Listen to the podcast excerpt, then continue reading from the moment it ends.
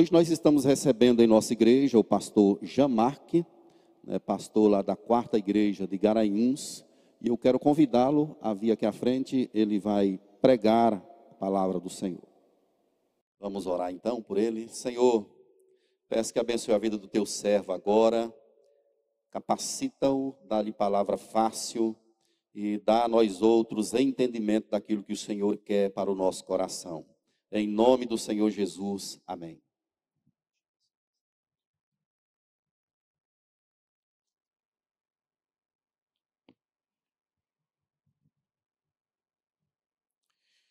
Meus queridos irmãos, graça e paz de nosso Senhor e Salvador Jesus Cristo. Amém, irmãos?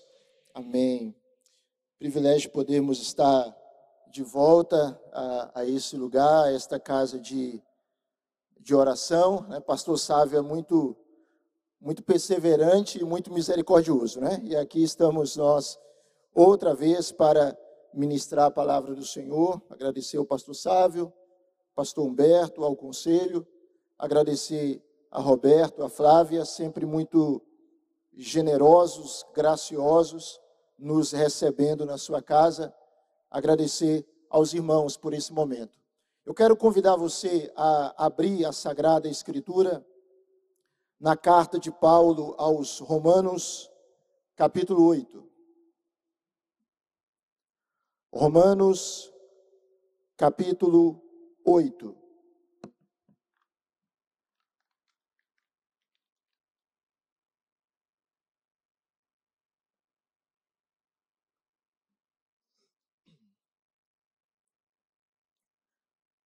Nós iremos fazer a leitura, irmãos, do versículo 31 até o verso 34. Hoje pela manhã eu quero refletir nesses versículos com os irmãos.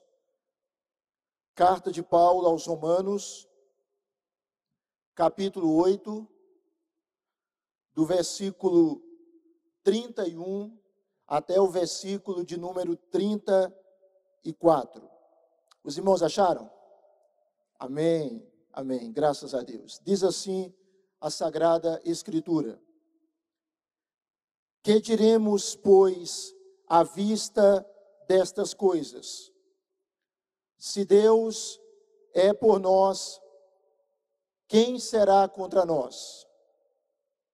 Aquele que não poupou o seu próprio filho, antes por todos nós o entregou. Porventura, não nos dará graciosamente com ele todas as coisas? Quem tentará acusação contra os eleitos de Deus? É Deus quem os justifica.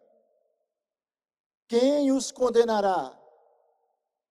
É Cristo Jesus quem morreu ou antes, quem ressuscitou, o qual está à direita de Deus e também intercede por nós. Que Deus fale ao nosso coração, irmãos, que a palavra do Senhor alimente a minha alma, a sua alma, que continuemos sendo edificados pela verdade do Senhor nesta manhã. Amém. Eu queria que você imaginasse a um grande problema. Um problema, humanamente falando, insolúvel. Problema esse que pode trazer e com certeza traria consequências devastadoras. E simplesmente alguém graciosamente intervém no seu problema e traz solução. Uma solução definitiva, absoluta, plena. E você não fez nada para solucionar aquela questão altamente complexa. Foi essa outra pessoa que fez absolutamente tudo. E o seu problema então foi completamente resolvido. Não seria maravilhoso? Seria bom demais, não é verdade? O apóstolo Paulo, na carta aos Romanos, ele apresenta o nosso grande problema. O problema que é a matriz de todos os outros problemas, que é a fonte de todas as nossas crises, que gera todas as nossas dores. E que problema é esse? É o pecado. E o apóstolo Paulo, em Romanos, capítulo 1, do verso 18 até o capítulo 3, verso 20, ele apresenta a nossa realidade de seres pecadores, incapazes de por nós mesmos nos aproximarmos de Deus, e seres debaixo de condenação. E Paulo então descreve esse quadro terrível da nossa realidade. Mas, simultaneamente, ou melhor, na continuidade da epístola, Paulo apresenta a solução. E o apóstolo, nessa carta, irmãos, ele descreve a essência do Evangelho. Ele mostra como o Evangelho é o poder de Deus para salvar todo aquele que crê. E nessa epístola, ele descreve algumas doutrinas preciosas. E dentre elas, ele mostra como Deus justifica o pecador, como Deus santifica o pecador e como Deus irá glorificar o pecador. Perceba, o apóstolo ele descreve o nosso grande problema. Pense aí em todas as adversidades que você tem. Todas elas.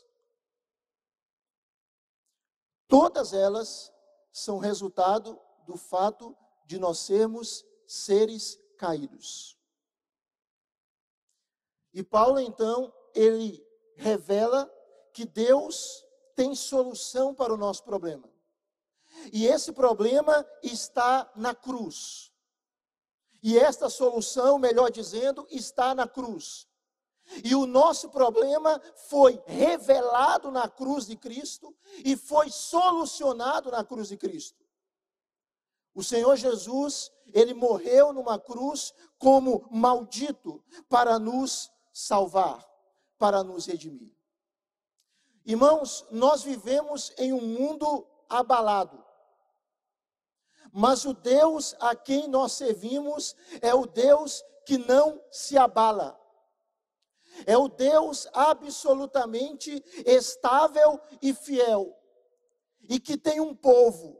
E que resgata esse povo. Então, Paulo, nesta epístola, ele mostra de uma maneira muito clara esta ação redentora de Deus para com os seus filhos. Os crentes em Cristo, portanto, eles são justificados. Essa justificação resulta em uma vida santa e, por fim, eles desfrutarão da glória eterna. O texto que nós lemos, irmãos, ele é o clímax da argumentação paulina sobre a grande obra de salvação. Romanos capítulo 8, a partir do versículo 31, é o ponto alto da descrição de Paulo sobre esse Deus que nos resgata. E Paulo, nesse texto, ele vai mostrar as provas e a convicção do amor de Deus para com a nossa vida. E como é que nós sabemos que Deus nos ama? Como é que você sabe que Deus lhe ama? Porque Deus está com você e está comigo, apesar de mim e apesar de você.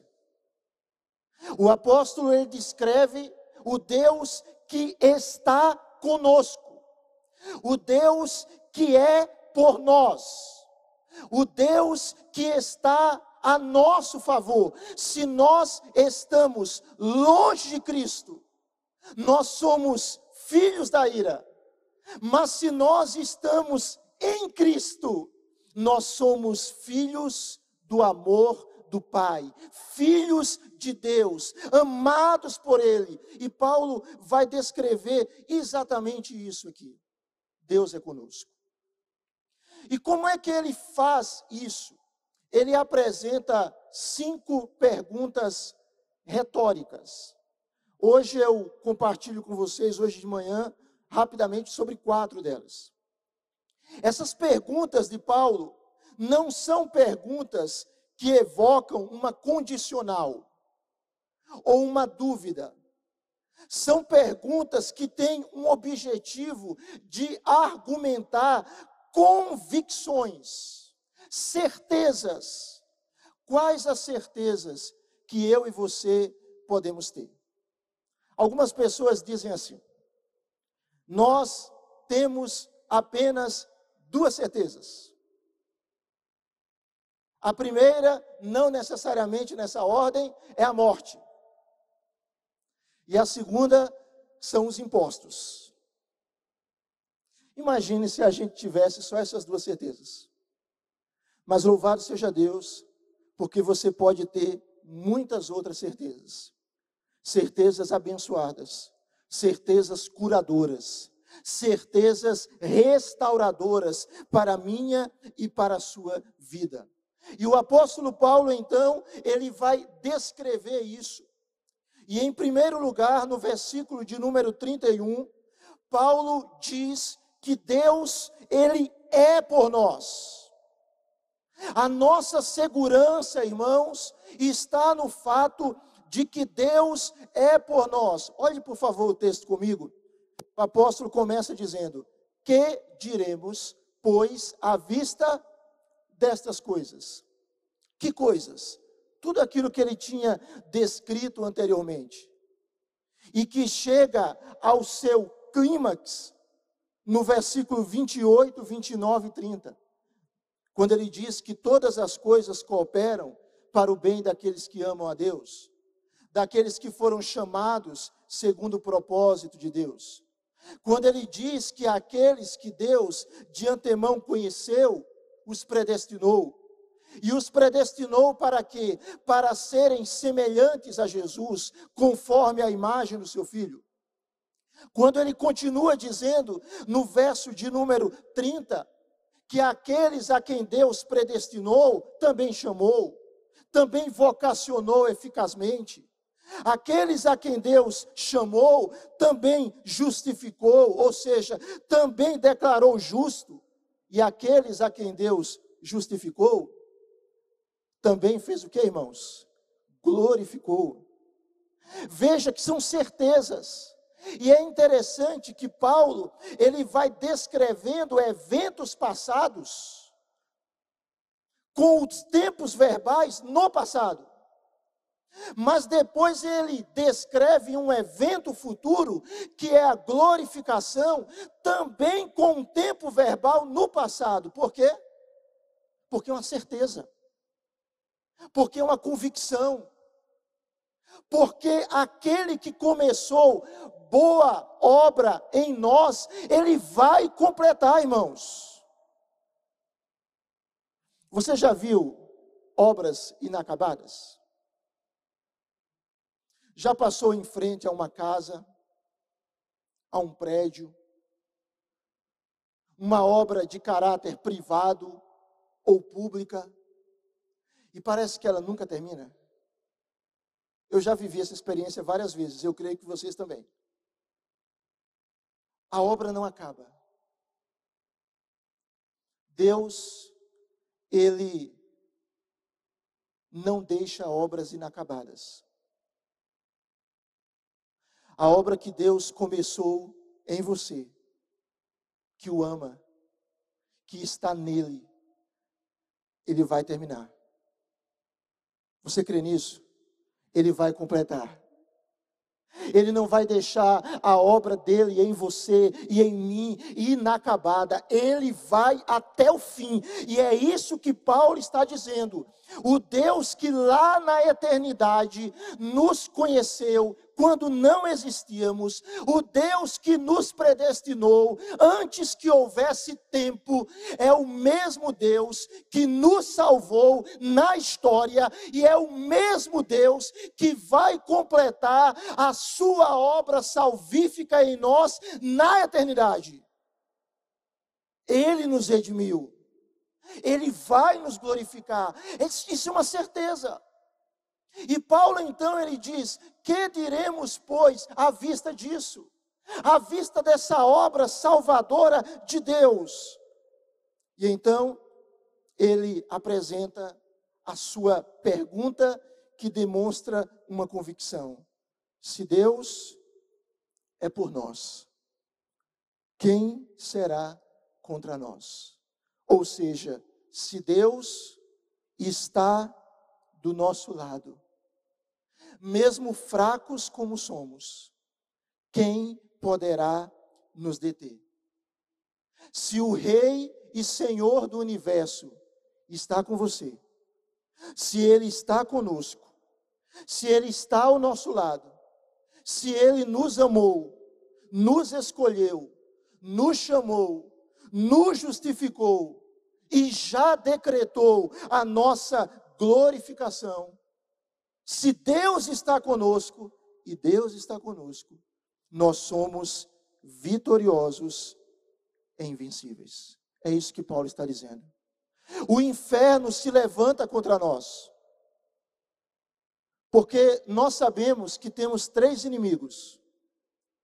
Quais são os nossos inimigos? Não é o nosso patrão. Não. Não é a nossa sogra, de maneira nenhuma tá? Não é aquele colega de trabalho que quer lhe passar a perna. Não. Não é o seu vizinho que liga o som alto até altas horas da noite. Os nossos inimigos não são esses, de maneira nenhuma. A Bíblia diz que os nossos inimigos são o mundo, a carne e o diabo, que nos impelem ao pecado, a transgredir a ordem de Deus. Mas mesmo que o mundo a carne, o diabo, o inferno, com os seus demônios, se levantem contra nós. Paulo está dizendo aqui: eles não poderão nos vencer, porque Deus é conosco. Você crê nisso, meu irmão?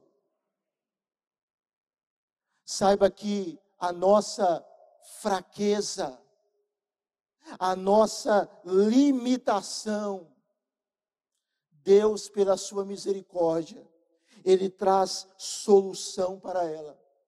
Esse Deus, esse Deus bendito, Ele é por nós. E com Deus, como alguém já disse, nós somos maioria, mesmo quando somos minoria.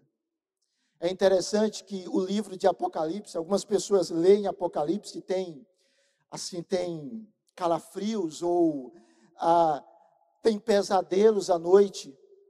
O livro de Apocalipse, irmãos, não foi um livro escrito para nos assustar.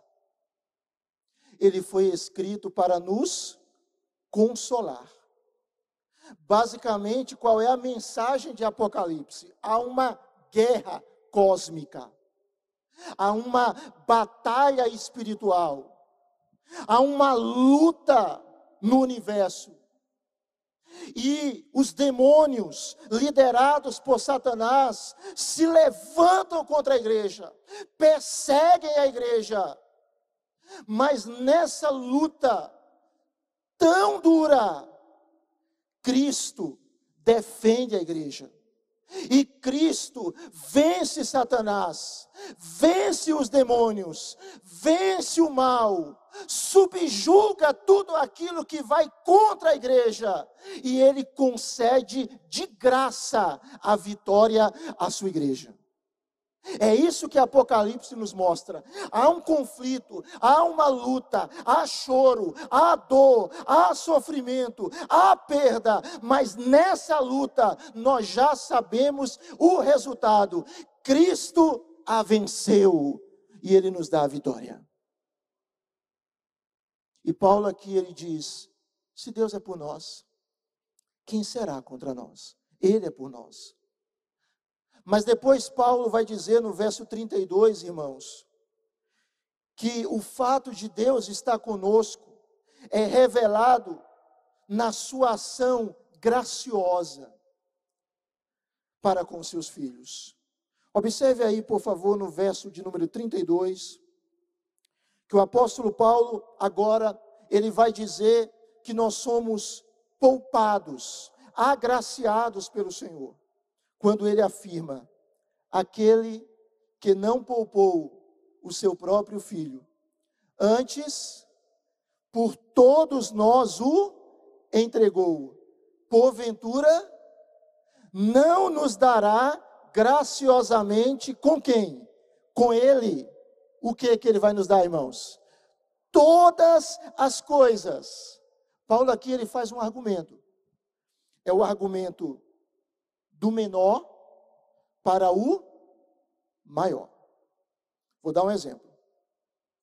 Se você pode comprar um, um lápis comum, uma caneta comum, você pode comprar um, um caderno. Se você pode comprar um caderno comum, você pode comprar um livro grosso. A ideia de Paulo não é essa. A ideia de Paulo é o contrário.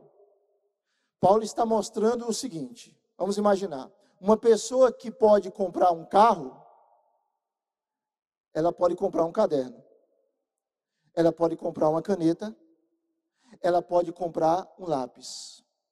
Por quê? Porque ela consegue comprar algo com valor maior. Obviamente, ela tem poder para adquirir alguma coisa de menor valor monetário. Paulo, então, ele está dizendo o seguinte: Deus não poupou o seu próprio filho. Se ele não poupou o seu próprio filho, se ele entregou o seu filho, e ele fez isso, ele não nos dará graciosamente com Cristo todas as coisas, é claro que ele vai dar. Eu queria que vocês se lembrassem o seguinte. Gênesis capítulo 22. Os irmãos se lembram de Gênesis 22? Gênesis 22 conta a história em que Deus prova o seu servo Abraão. E Deus o envia para o Monte Moriá para que ele pudesse sacrificar o filho da promessa. Que Deus chama o seu único filho a quem você ama. Nós conhecemos a história.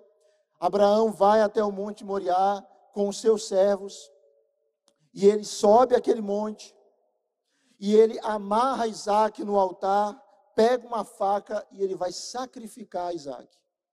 E o que, que acontece? O Senhor brada e diz: Não faça isso. Agora sei que você de fato ama ao Senhor, que você teme ao Senhor e Deus poupou Isaac. Aproximadamente dois mil anos depois, um outro filho de Deus, o filho unigênito de Deus, Jesus Cristo, ele foi para aquele mesmo monte, nas regiões de Jerusalém. E ele estava em um jardim, o jardim do Getsemane. E ele fez uma oração ao mesmo Deus, ao mesmo Deus de Abraão. E ele disse: Pai, se possível, passa de mim este cálice. Mas que não seja feita a minha vontade, mas a tua vontade. Nós conhecemos bem a história. Deus poupou Isaac mas Deus não poupou Jesus.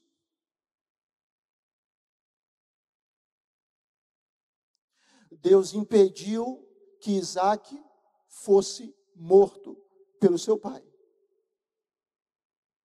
Mas Deus entregou Jesus.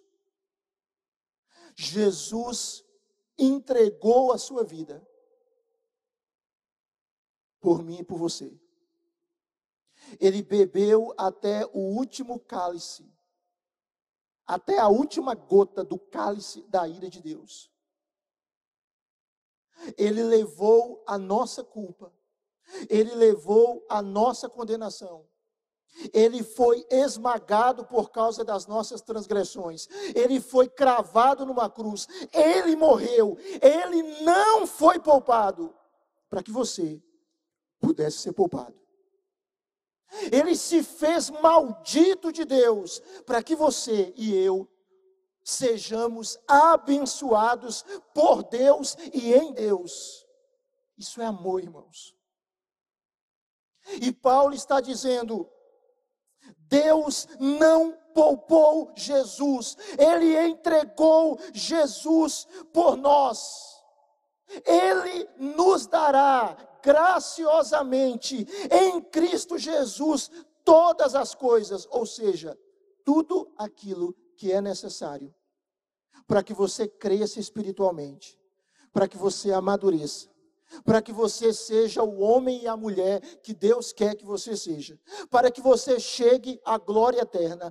Tudo o que é necessário para que o propósito maravilhoso de Deus se cumpra na sua vida e na minha vida, Deus vai nos dar. É isso que Paulo está dizendo. Isso é graça, irmãos. Nós servimos a um Deus cheio de graça, a um Deus que tem um amor extravagante, no sentido mais perfeito do termo. A um Deus que tem um amor que é derramado em nós de uma maneira abundante. Nós somos agraciados. Por quê? Porque o Filho de Deus não foi poupado para que nós sejamos poupados do inferno e da condenação, para que nós sejamos abençoados graciosamente para sempre. Você crê nisso, meu irmão? Amém? Mas Paulo diz outra coisa aí, verso 33. Caminha um pouquinho mais comigo. Que Paulo, ele, ele vai apresentar que Deus, ele de fato está conosco e ele é conosco por causa de uma obra maravilhosa chamada justificação. Deus, Ele é por nós, Deus, Ele nos agracia, e Deus, Ele nos justifica. Observe aí o texto, verso 33. Paulo apresenta uma outra pergunta: Quem intentará a acusação contra os eleitos de Deus? E ele responde: é Deus quem os justifica. Paulo aqui ele vai tratar do tema acusação. E ele mostra então quem vai acusar aqueles a quem Deus elegeu. Muito bem. Todos nós temos pecados. Não é isso? Temos muitos pecados. Tá? Ah, ah, de vez em quando eu faço isso lá na igreja que eu sirvo. Ah, vamos imaginar assim: que você é uma pessoa assim altamente consagrada, muito assim, muito crente, e você peca apenas três vezes por dia. Tá? Um para cada turno. Certo? Muito bem. Eu vou arredondar para baixo. Para baixo. Se nós pecamos apenas três vezes por dia, e obviamente nós pecamos muito mais do que isso, se a gente arredonda para baixo, a gente chega à conclusão, a, multiplicando pelos dias do ano, que nós temos, no mínimo, quantos pecados por ano? Para baixo, mil pecados por ano. Não vou multiplicar 3 vezes 365. Então, para baixo, mil pecados. Tá?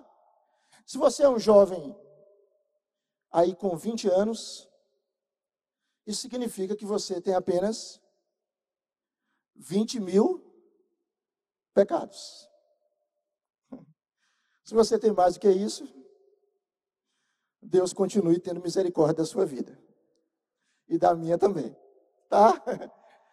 Bem, um pecado nosso é suficiente para nos levar ao inferno. Um só pecado. A gente não precisa de dois pecados para nos condenar. Um só nos mata e nos condena. Veja, então, humanamente falando, nós somos suscetíveis a muitas acusações, não é verdade? Tem gente, por exemplo, que diz: Ah, eu não quero ir para a igreja. Ah, porque a igreja tem muito problema, porque a igreja tem gente assim, assado, frito. E eu digo: é muito fácil acusar a igreja. Porque a igreja é uma comunidade de pecadores. Pecadores redimidos, mas pecadores. Além disso, em toda a igreja há o joio e o trigo. Além disso, há níveis de maturidade espiritual na igreja. Então, acusar a igreja é muito mais, é muito fácil. É muito fácil. Mas Paulo diz: quem vai intentar a acusação contra os eleitos de Deus? Por quê? Porque o diabo pode nos acusar. O nome dele é diabo, diabolos difamador, caluniador, ele pode nos acusar. As pessoas podem nos acusar. Mas aquele que tem autoridade legal para nos acusar, o que é que ele faz? Ele não nos acusa. Ele nos justifica. Ele nos justifica. E o que é justificação, irmãos? É um ato forense de Deus pelo qual ele declara justo o pecador que crê. O que que acontece na nossa justificação? Acontece o seguinte, ser bem simples aqui. O nosso pecado é imputado a Cristo e a justiça de Cristo é imputada a nós. Vou dar um exemplo. Vamos imaginar, Deus lhe livre disso. Mas um dia, você olha a sua conta e você descobre que deve 100 milhões de reais. Eu não tenho como pagar um negócio desse. Na verdade, muito menos eu não tenho. 100 milhões. A dívida é impagável para você. Muito bem, você fica aflito. Alguns dias depois, você olha de novo a conta para ver, porque os juros, eles são galopantes, e aí você percebe que na sua conta não há mais um débito de 100 milhões de reais. Há um crédito de 100 trilhões de reais. Tem a mínima ideia do que seja isso. Algo que você e eu nunca poderíamos obter, alcançar. O nosso débito foi pago, e nós recebemos um crédito. O débito que não podíamos pagar, Deus pagou. E o crédito que não poderíamos obter, Deus creditou. É isso que acontece na justificação. Ou seja, Deus perdoou a nossa dívida, cancelou a nossa dívida, levou os nossos pecados e nos imputou a justiça de Cristo. E presta atenção: alguém pode legalmente acusar Cristo de algum pecado? Não. E onde é que nós estamos como crentes? Nós estamos em Cristo. Quando Deus nos olha, o que é que ele vê? Ele vê a justiça de Cristo. Ele vê a graça de Cristo. É diante desse quadro que Paulo diz: quem intentará acusação contra os eleitos de Deus? É Deus quem o justifica. Por quê? Porque Deus nos declarou justos. E o Cristo que morreu por nós, ele não é o nosso acusador.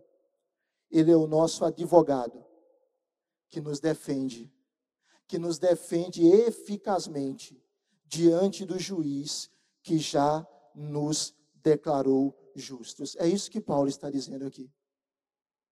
Não é lindo, irmãos, saber que todos os nossos pecados foram perdoados? Não é lindo nós sabermos que todos os nossos problemas, eles vão passar, que todas as nossas dores vão cessar. Não é maravilhoso nós sabermos que não seremos enfermos para sempre? Não teremos problemas financeiros para sempre, não. Não estamos sujeitos à morte eterna. Não é maravilhoso nós pensarmos que um dia os enéns da vida, a moçada aí que está nessa fase vai passar, né? Os simulados da vida, os aperreios e as angústias da vida irão passar. Tudo aquilo que nos aflige, tudo aquilo que traz incômodo a nós, vai passar.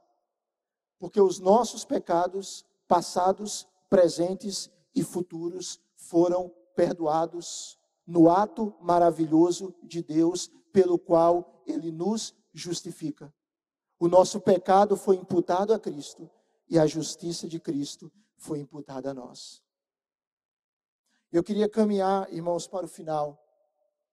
Eu queria que você observasse o texto, quando o apóstolo Paulo, no verso de número 34, ele faz uma outra pergunta.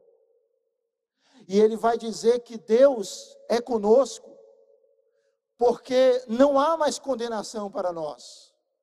E ele diz, verso 34: Quem os condenará? Quem condenará o servo de Deus? Quem declarará que o servo de Deus é culpado? E o apóstolo diz: é Cristo Jesus. Mas o que é que esse Jesus fez? Paulo diz: quem morreu, ressuscitou, está à direita de Deus e faz o que mais, irmãos? Intercede por nós. Aquele que poderia nos condenar, ele se tornou o nosso amigo. Muitas vezes nós queremos nos condenar, não é, irmãos? Às vezes o nosso coração nos condena, a gente pensa, que bobagem que eu fiz. Por que, que eu pensei aquilo? Ou falei aquilo? Muitas vezes os nossos críticos nos condenam. Olha o crente. Está isso? Olha o crente.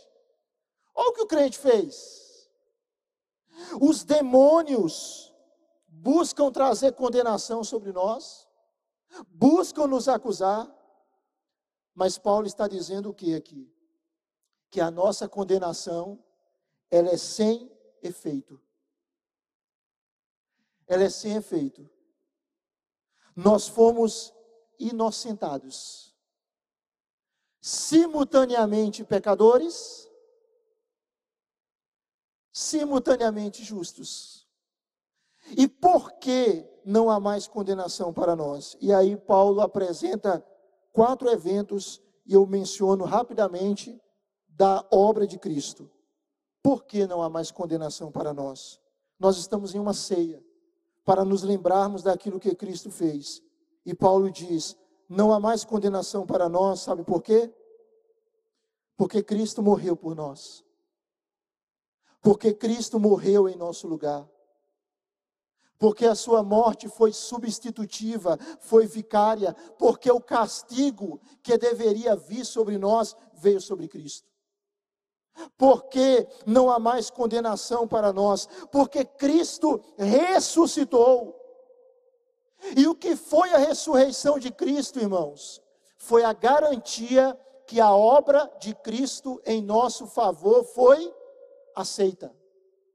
A ressurreição de Cristo foi a prova material de que a obra de Cristo foi aceita pelo Pai e que o caminho da justificação foi aberto. Tanto que Paulo diz em Romanos que Cristo ressuscitou para a nossa justificação. Romanos capítulo 4, versículo 25 mostra isso. A ressurreição de Cristo por causa da nossa justificação. Então, ninguém pode nos condenar, porque Cristo morreu por nós Cristo ressuscitou, garantindo que o caminho da salvação foi aberto e apresentando o modelo da nossa ressurreição. É interessante isso, né? Porque a ressurreição de Cristo é o modelo da nossa ressurreição.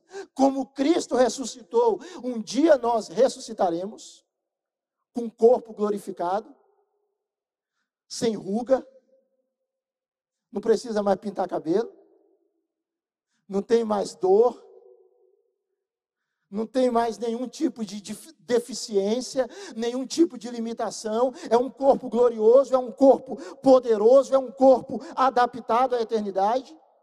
Mas esse mesmo Cristo que morreu e ressuscitou, olhe por favor, meu amado, na sua Bíblia, ele está à direita de Deus, ou seja, ele governa. Ele tem autoridade cósmica, autoridade absoluta. E esse mesmo Jesus, o que é que ele está fazendo agora, irmãos?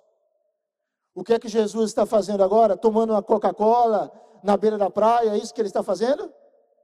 Não, né? Jesus está agora intercedendo por nós.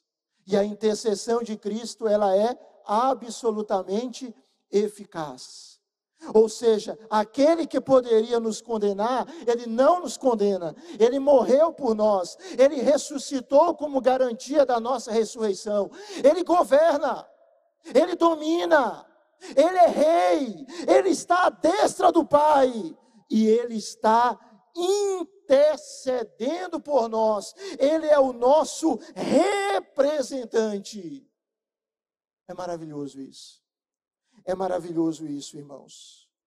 Tanto que no versículo 1 de Romanos 8, Paulo diz: Agora, pois, já nenhuma condenação há para os que estão em Cristo Jesus.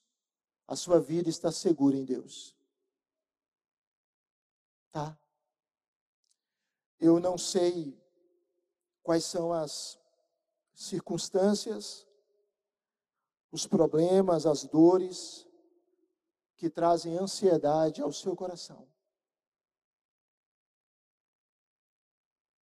Os problemas que se levantam contra você, mas Deus sabe. Mas eles não são maiores do que o seu Deus. A sua vida está segura nele. Ele não está contra o seu povo ele é a favor do seu povo. Nós não estamos mais debaixo do juízo dele, nós estamos debaixo da graça dele, porque ele não poupou o seu filho, mas ele entregou o seu filho por nós. Na jornada da vida, nós temos desafios, nós temos problemas, nós temos dores e crises mas nós vamos chegar ao nosso destino. Porque o Deus que nos elegeu é o mesmo Deus que nos chamou, é o mesmo Deus que nos justificou, é o mesmo Deus que nos santificou e está nos santificando, é o mesmo Deus que nos glorificará. Estamos seguros nele. Feche os seus olhos, vamos orar ao Senhor.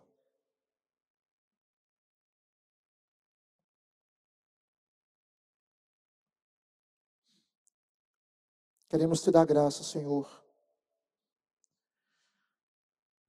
pela tua palavra tão preciosa e tão rica.